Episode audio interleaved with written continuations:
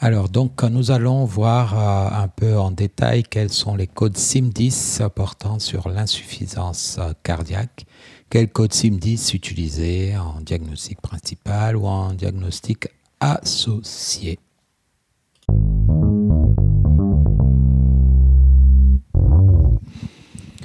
Donc en fait, depuis euh, peu, c'est-à-dire depuis 2019, nous devons préciser euh, certains codes SIM10 sur l'insuffisance cardiaque. Donc, euh, pour comprendre l'insuffisance cardiaque, merci de vous référer au cours dédié.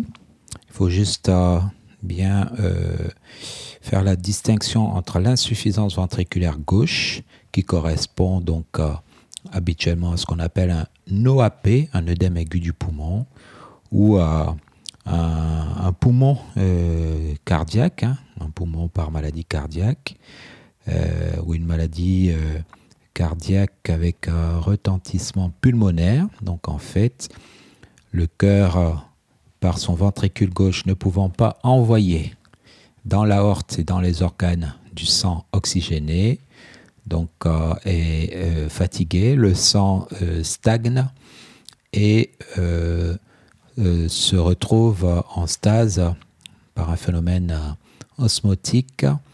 Euh, donc il y a du plasma qui euh, se, diffuse là au niveau pulmonaire. Donc on parle d'œdème pulmonaire, d'œdème aigu pulmonaire. Et le signe pathognomique, c'est qu'il y a ce qu'on appelle une orthopnée.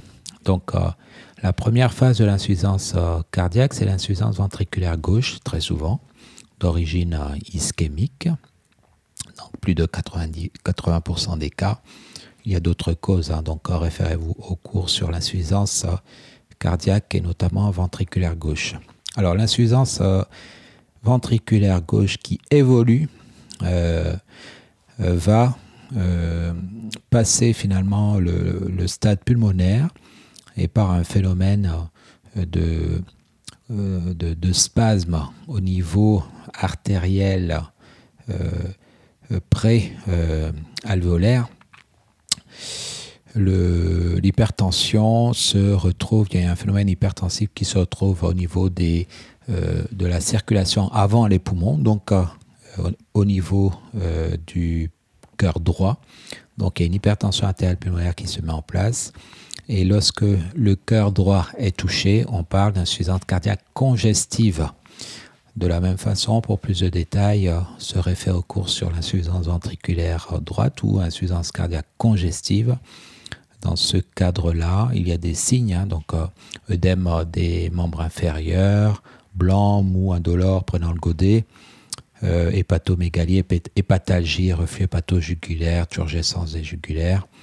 Et euh, voilà, donc je vais d'abord parler de l'insuffisance ventriculaire gauche, qui est le premier stade très souvent des insuffisances cardiaques, donc DOAP avec orthopnée.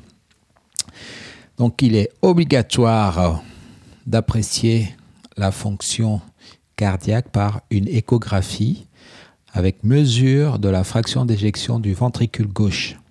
Donc c'est important. Il faut absolument que euh, la fonction ventriculaire soit appréciée à travers une échographie. Et donc en fonction de la fraction d'éjection du ventricule gauche, on peut utiliser les codes I501 qui seront donc euh, plus euh, détaillé. Donc, euh, lorsqu'on ne sait pas, c'est-à-dire qu'il y a un OAP et qu'on n'a pas fait d'échographie avec mesure de la fraction d'éjection du ventricule gauche, FEVG, il faut utiliser un I519. En fait, I5019, donc I5019. I5019. Quand on sait, alors, au début, si la fraction d'éjection est supérieure ou égale à 50, dans le cadre d'une insuffisance ventriculaire gauche, on est à I 5010. Lorsque la fraction d'éjection du ventricule gauche est euh, donc euh, supérieure ou égale à 40 et inférieure à 50, donc on est en I 5011. Quand on est inférieur à 40% hein, de fraction d'éjection du ventricule gauche, on est en I 5012.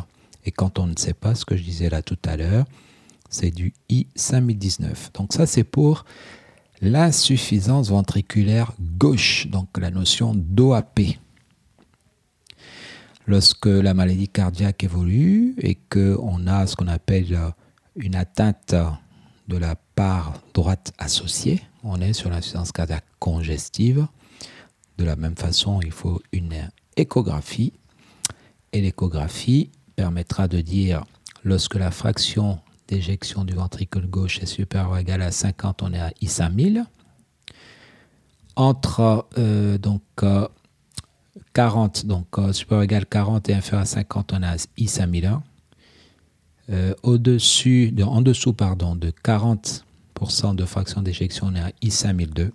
Et quand on ne sait pas, malgré des signes cardiaques droits, on est à I 5009.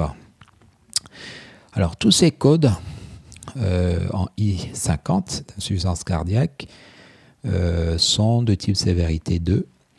Alors la sévérité 2, c'est une comorbidité qui permet, lorsqu'elle est mise en diagnostic associé, de valoriser en MCO le séjour un peu plus. Donc euh, ce sont des sévérités de type 2. Et si c'est mis forcément en diagnostic principal, les sévérités, là, ne jouent pas. En général, l'insuffisance cardiaque est prise en charge dans des structures de médecine avec normalement une unité de soins intensifs pour bénéficier du forfait soins intensifs à 402 euros jour, donc tarif 2019.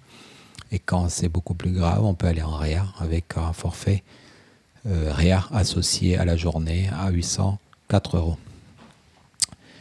Voilà, donc euh, euh, il est important de préciser dans le codage la fraction d'éjection et quand ce n'est pas précisé dans la lettre de liaison, le DIM rappelle au médecin l'importance de mentionner dans les courriers la fraction d'éjection du ventricule gauche. C'est un critère très important pour suivre l'évolution de la fonction cardiaque dans le temps et permettre euh, aux différents médecins qui prennent en charge le patient d'avoir une idée de la gravité euh, de la maladie.